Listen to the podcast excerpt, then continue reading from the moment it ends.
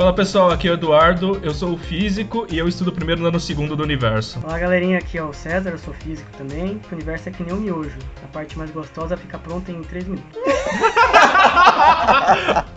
Fala pessoal, aqui é o Pedro Pasquini, eu sou físico também, e quem falou que a gente conhece menos sobre o oceano do que o universo, esqueceu que o oceano está dentro do universo. Ô Pedrinho, eu só tenho a dizer que a sua frase geralmente é em relação ao espaço, não em relação ao universo. Mas qual que é a diferença? A diferença é que o universo é tudo que há, o espaço é o espaço, tá fora da Terra. pra mim é a mesma coisa. Os caras discutindo definição aí. Oi pessoas, eu sou a Mônica. Ai que calor! Calor? É, uai, a gente tá falando do começo do universo, meu filho. É o Pai, quê? pai tem sua razão de ser. tudo bem, tudo bem.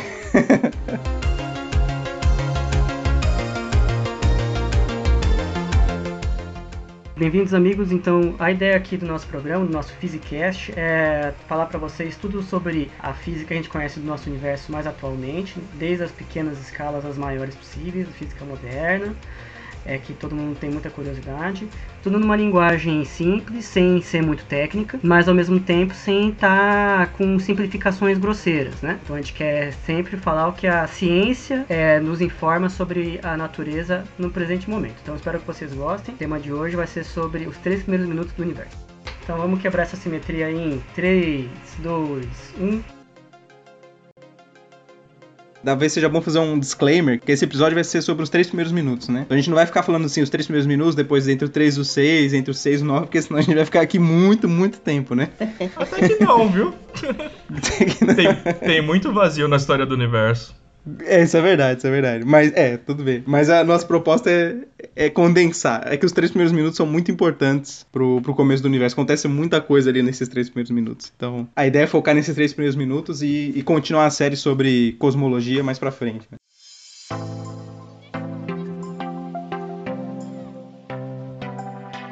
Sato e César, vocês se consideram cosmólogos? Eu me considero um semicosmólogo. É, eu sou um cosmólogo no sentido que eu trabalho com problema de cosmologia, mas eu sou treinado em partículas. Vocês conseguem me definir então o que que é cosmologia e por que que é, o que que é diferente da cosmologia da astronomia, por exemplo? E da astrologia, é. Astrologia.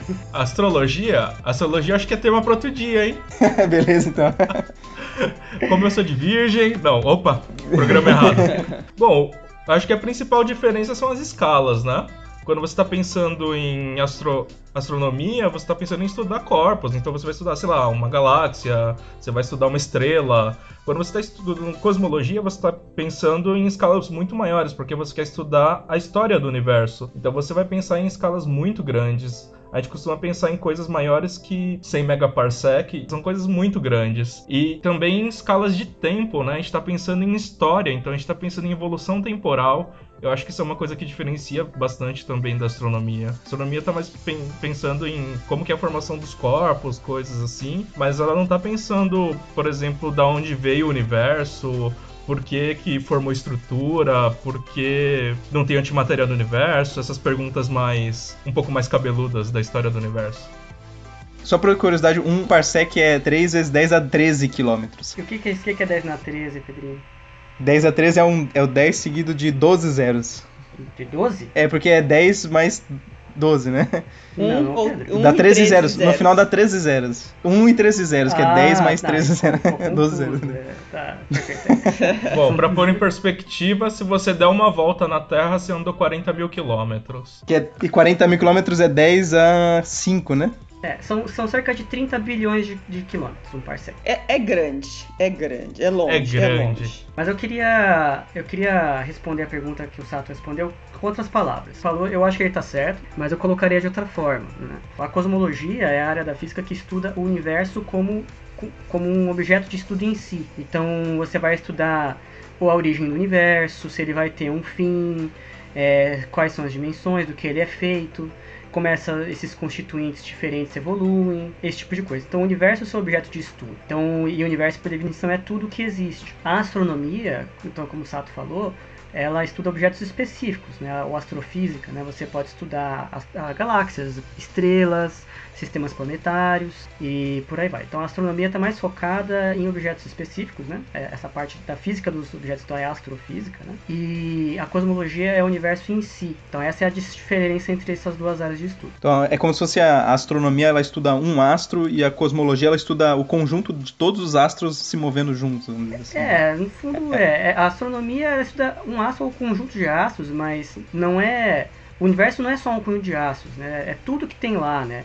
é a poeira estelar, é a luz, a, a, gravidade agindo em todos os corpos, enfim, é tudo que existe, né? Em, a, grandi, em enormes e enormes escalas, então, né?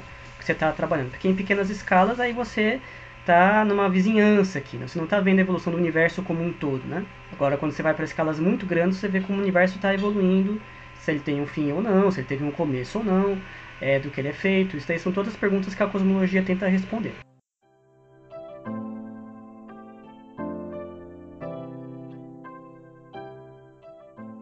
Sim, e, e, como ele está falando em grandes escalas, ele está muito entrelaçado com a termodinâmica, né? Então é a cosmologia é uma junção de termodinâmica com o que a gente sabe sobre a física hoje, né? Então ele, ele tenta aplicar a termodinâmica no conjunto de, do universo inteiro. Né? Também, a, a, termodinâmica é uma das áreas que, o, é, que a, é, são usadas para estudar cosmologia, né? Ela é uma da, da, das ferramentas que a gente usa para analisar a cosmologia, assim como você usa eletromagnetismo, é, mecânica quântica, relatividade geral, que é isso da gravidade, né? Então, todas essas, essas disciplinas, elas entram aí na análise e a termodinâmica teve uma importância grande. Né? Você pode usar um argumento de termodinâmica, puramente termodinâmico, para falar que o universo teve um início, por exemplo. Se o universo fosse eterno, por exemplo, a gente já teria chegou no máximo de entropia hoje, então não teria estrutura, não teria vida, não teria nada. Né? Então esse é um, é um argumento que era usado para falar que o universo teve um início usando só termodinâmica. Tem muita coisa bacana que, que essa e outras áreas estudam, afetam a cosmologia.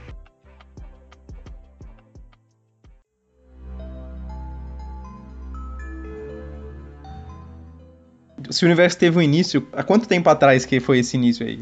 A gente pode discutir como é que se chegou nessa resposta, mas todas as evidências que a gente tem hoje aponta que o universo ele tem da ordem de 13 bilhões de anos de, de vida. Então ele iniciou, grosso modo, por essa época, 10, 13 bilhões de anos atrás. É, tem precisões aí na nossa, na nossa medida, claro, né? Mas não é há 5, 6, 7 mil anos atrás, na, na casa de vários bilhões de anos. E nesse momento que o universo surgiu, ele era muito, muito, muito, muito pequeno muito menor do que qualquer coisa que a gente consiga observar ao nosso redor aqui. E essa, essa, esse pequeno volume foi expandindo conforme o tempo passava. E aí, conforme ele foi expandindo, foram acontecendo todos os processos que deram origem a, ao universo tal como ele é hoje. Mas no início, foi a tropa de 13 bilhões de anos atrás, ele era extremamente pequeno, extremamente quente. Eu queria acrescentar assim que só para ter uma ideia de escala, os seres humanos como como espécie ele surgiu há mais ou menos 200 mil anos atrás. Então, 14 bilhões de anos atrás é muita coisa. É milhão de vezes mais tempo do que o quanto tempo que o ser humano existe na Terra. Se, uh, se é o tempo, a idade do universo fosse um ano, a gente está nascendo em 31 de dezembro, com a humanidade. A gente estaria nos últimos minutos né, de 31 de dezembro. Né? Então, a, a, a humanidade ela é muito recente. É, mesmo em comparação com a própria Terra, né? Então o universo tem aí perto de 12, 13 bilhões de anos, a Terra tem cerca de 5 bilhões de anos de idade. Que é um terço da vida do universo, né? Pouco menos é, de um terço da vida do universo, um pouco mais, enfim. É, é, então ela é. Ela também é bem velha comparada com o ser humano, mas assim, ela tá da ordem de grandeza da idade do, do universo, né? Ela tá. Não é, é, tão diferente assim da idade do próprio universo. E, e, e, o que a gente vai falar nesse programa interessante é que a gente vai falar dos três primeiros minutos, que é uma escala de tempo muito curta, né? Desses 14 bilhões de anos. É, e uma coisa que é interessante falar, é, a história do universo, ela é como se fosse essas novelas, que acontece muita coisa em um capítulo e depois fica meses sem acontecer nada, e aí depois acontece mais um pouquinho, depois fica meses, enrola, enrola. Esse é The Walking Dead. É, também. é o The Walking Dead. Então a vida do universo ela é assim, tem alguns eventos que acontecem muito importantes, seguidos de grandes espaços de tempo em que acontece muito pouco. E, mas então esses três primeiros minutos que a gente vai falar são fundamentais. A gente está falando de que está 13 bilhões de anos atrás começou, esses três, três minutos são essenciais para a gente estar tá vivo hoje. E muita coisa a gente ainda não sabe desses três minutos, né? Por exemplo, toda a minha pesquisa do doutorado cabe no primeiro nanosegundo do universo. E isso não é uma brincadeira, é, é realmente cabe lá. É, um nanosegundo é um bilionésimo de segundo, né? Você, você pega um segundo por um bilhão, né? E também é importante que, ó, é muito, a gente sabe então é um tempo muito pequeno perto do início, mas a gente não sabe o que acontece no início exatamente. Então tem uma época de tempo extremamente pequena, 10 a menos 43 segundos, chamada idade de Planck, em que a gente não sabe o que acontece. A gente, na nossa física, não funciona nessa, nessa época, as escalas de energia são grandes demais.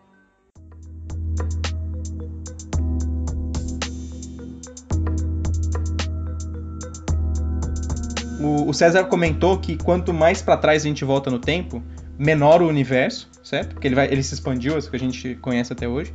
E, e, a Mônica comentou que ela tá com calor por quê? Porque a temperatura do universo vai aumentando à medida que a gente vai indo para trás do universo também. Então, falar de temperatura e falar de tempo estão correlacionados. E além disso, quanto mais para trás a gente volta, maior a energia média das partículas. Né? Se a temperatura aumenta, a energia média também aumenta. Né? Então, a gente pode associar não só o tempo, como energia média das partículas, ou energia livre que está ali para ser feitas as coisas, e a, e a temperatura das partículas. Então, acho que é interessante em, em cada época a gente falar, é, falar sempre o tempo, a energia e, e a temperatura. E vocês vão ver que a gente vai falar sobre a temperatura em Kelvin, que é uma escala de, de temperatura, que é pa parecida com a Celsius, tem uma diferença de 273 é, graus entre uma e outra, mas pro que a gente vai falar é, é, é, ordem de grandeza, então essa diferença não vai fazer muita importância. E outra coisa que a gente vai falar que é, é a energia, a gente vai falar energia em, em, gigaelectronvolts, provavelmente, que é o GeV, né? E, e, essa energia é mais ou menos a energia equivalente à massa de um próton, tá? Então, quando a gente está falando de energia, a gente está falando da, de quantos, quantos, quantos prótons, vamos dizer assim, tem de energia cada partícula e a temperatura é, é mais ou menos em Celsius, mas é em Kelvin, mas vai ser parecido para essas escalas que a gente está conversando. Pessoas, então vamos dar só uma pausinha aqui, vamos tentar entender como que é essa ideia de, né, essa unidade que a gente está falando de energia. Lembra da famosa fórmula de E igual a mc ao quadrado, né? O que, que isso quer dizer? Quer dizer que a energia está correlacionada, a massa e a energia estão correlacionadas, né? Então a gente pode medir a massa de, a gente pode falar de massa de alguma partícula, né, dando na verdade a energia correspondente a essa massa, mas essa energia energia vem através né, dessa formulinha de E igual a mc quadrado. Beleza? É, no futuro, quem sabe a gente converse mais sobre isso, né? É, é. E no, no futuro a gente pode fazer algum outro, né, algum outro episódio explicando um pouquinho mais, indo um pouquinho mais devagar, mas por enquanto só lembra disso que vai dar certo.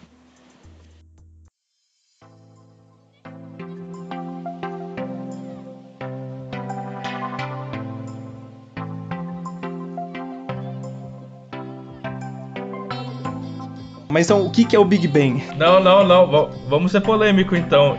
Uma coisa que o cosmólogo aqui odeia esse termo Big Bang e eu vou falar por quê. Ô, gente, eu adoro. Big Bang Uh, é um termo bastante popular, né? Você vê, tem a série lá, provavelmente se você jogar na, no Google Imagens você vai encontrar mais fotos da série do que de cosmologia, mas beleza. Uh, e o problema de, do, do, termo Big Bang é que ele remete a uma explosão, né? E a gente tem muitas características de uma explosão na nossa cabeça que a gente vai querer atribuir ao começo do universo. Uma delas é que toda explosão tem um centro, mas o universo era um, era um ponto e depois se expandiu? Não é assim que acontece. O que quando a gente está falando que as coisas estão expandindo, significa que uh, elas estão se tornando mais distantes, mas não necessariamente que a gente tem um centro nessa explosão. E um outro problema é uh, quando foi a última vez que você viu uma explosão criar alguma coisa? Normalmente explosões são apenas um, uma distribuição de energia muito rápida e que vai deixar tudo num, num sistema bastante homogêneo, né? que é como você pensa uma, uma bomba explodindo, no final não sobra nada, né? sobra carvão só, é uma coisa muito homogênea.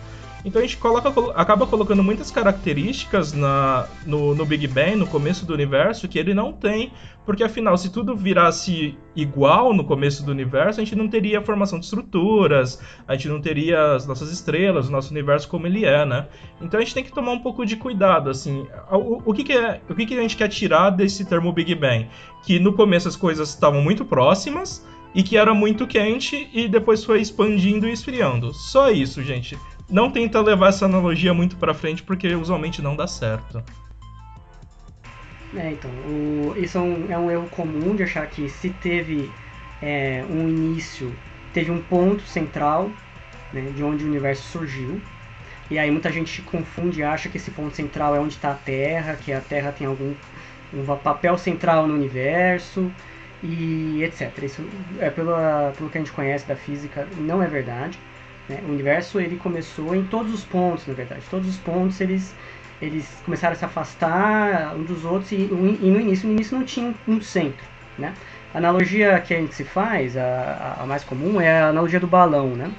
Então imagina que você tem um balão e o, só a superfície do balão é esse universo. Certo? Não a parte interior onde está o ar.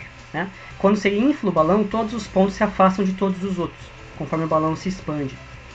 Mas repara que essa superfície do balão não tem um centro, né? O... Então, se você murchar o balão até ele e, e, e voltar para um ponto só, nenhum daqueles pontos da superfície era um, um centro desse universo daí que fosse esse balão. Né? Então, é mais ou menos essa uma analogia para a gente pensar que está errado que existe um ponto central, um ponto é, é, privilegiado no universo. E um comentário importante do que o Sato falou, esse nome Big Bang, ele surgiu na verdade como uma, uma sátira, né? Era uma zoeira do, de um crítico da teoria, Fred Hoyle. Fred Hoyle ele defendia a ideia de um universo eterno. E na época é uma teoria chamada teoria do estado estacionário. Então, para é, o Hoyle ele aparecia muito em programas de rádio, esse tipo de coisa, né? Ele era um físico pop, né? Digamos, é como se fosse o Stephen Hawking hoje. E, e ele aparecia muito nos programas e para criticar a teoria concorrente a dele, que era a, a, essa classe de teorias, né, que a gente chama de teorias do Big Bang, é, ele criou esse nome, Big Bang, como que é uma grande explosão, né? Mas numa zoando mesmo, que era ridículo, né? Falar que o universo começou numa grande explosão, como assim? E o nome pegou, né? Mas ele pegou e não com o lado pejorativo que o Royal passou, né, como uma, uma crítica, como um sarcasmo, né? Ele ficou nome oficial mesmo, né, para todos os efeitos. Então essa é uma curiosidade histórica aí.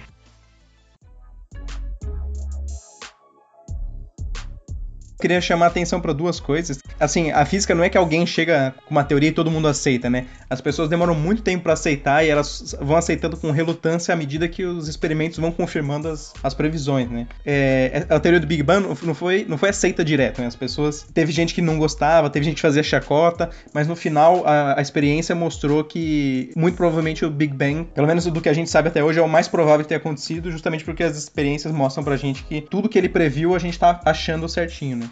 Não, mesmo hoje a gente consegue constatar observacionalmente que o universo está em expansão. A gente consegue medir a velocidade de é, supernovas, que são explosões de estrelas que estão bem distantes da gente, e existe aquela famosa chamada lei de Hubble, que quanto mais distante está essa, essa supernova da gente, mais rápido ela está se, é, se, se, afastando da gente, né? Velocidade radial, ou seja, a velocidade com que ela está se afastando da Terra. E aí a gente percebe como que tem essa expansão, e não só que essa expansão existe, mas que ela está acelerando, que é uma coisa muito estranha também. Então, mas é uma coisa importante a gente falar, que uma hora ele falou assim, o pessoal fazia chacota e tal, fazia mesmo, mas nem todas as chacotas ou críticas, né, é, elas eram assim, tende a pensar hoje que quem não aceitava a teoria no passado era cabeça fechada, é, tem um certo preconceito, o né? Royal era. É, o Royal pode até ser, né, porque ele manteve mesmo depois de tudo, né? mas existia muito problema com a teoria do Big Bang quando ela, nos primeiros anos dela. Então, nas primeiras formulações da teoria do Big Bang, ela tinha conclusões como o universo ele era mais jovem que certas coisas dentro do próprio universo. Então, existiam coisas que são, a gente olharia e falaria assim, ah, isso é contraditório, né? isso não, não tá batendo. Então existia muita crítica, fundamentada mesmo, críticas assim que não dava para falar que a teoria do Big Bang bateu o martelo falar assim, é, é isso e acabou. Então tinha muita crítica do que a gente falaria assim, cabimento hoje, né? É, assim como tinha muitas que a pessoa não aceitava porque a teoria não fechava inicialmente. E conforme ela foi crescendo, a, a teoria, ela foi, foi parando as, as arestas, né? Ela foi explicando bem todas as observações que foram surgindo e resolvendo os, os problemas que ela tinha internamente. Ah, uma coisa legal dessa polêmica aí que o César comentou, que no começo a teoria do Big Bang previa uma idade do universo da cerca de 9 bilhões de anos, e a gente tem estruturas que a gente já mediu, os astrônomos mediram que tem 10 bilhões de anos. E aí todo mundo queria jogar essa teoria do Big Bang fora, né? Inclusive o Royal era o grande defensor do universo estacionário que sempre existiu e sempre vai existir, né? Só que quem consertou a teoria do Big Bang foi um, foi um padre, ele chama Lemaitre, e aí o, o, o argumento do Royal é que, ele, que, que o Lemaitre queria manter a teoria do Big Bang porque ela implicava que o universo tinha um começo, então teria que ter um criador e ir para um sentido mais religioso, o que tem, não tem nada a ver, apesar do Royal ser, do Lemaitre ser um padre, ele era um físico excepcional, e aliás ele não recebe o devido reconhecimento pela teoria do Big Bang. E o Lemaitre foi o primeiro a propor uma teoria tipo Big Bang, né? Mas o Royal foi surgir algum tempo depois, a teoria do, do estado estacionário dele, e essa crítica ao Lemaitre já existia e não, não, não ajudou. O Lemaitre era um cara que não misturava ciência com religião.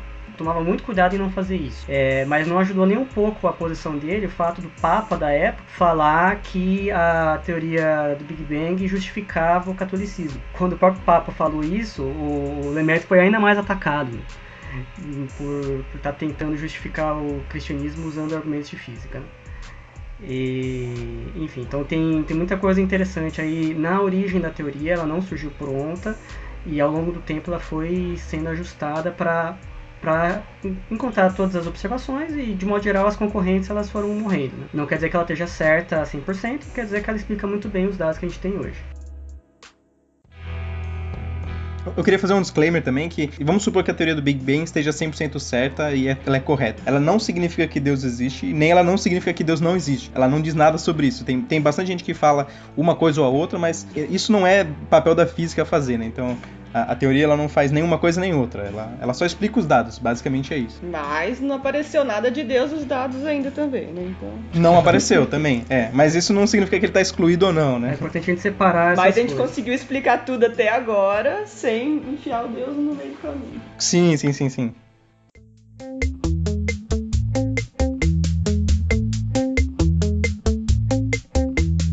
Então a gente pode começar falando assim, como que a gente chegou nessa teoria, né? É, argumentos gerais, né? Como é que ela surgiu, né?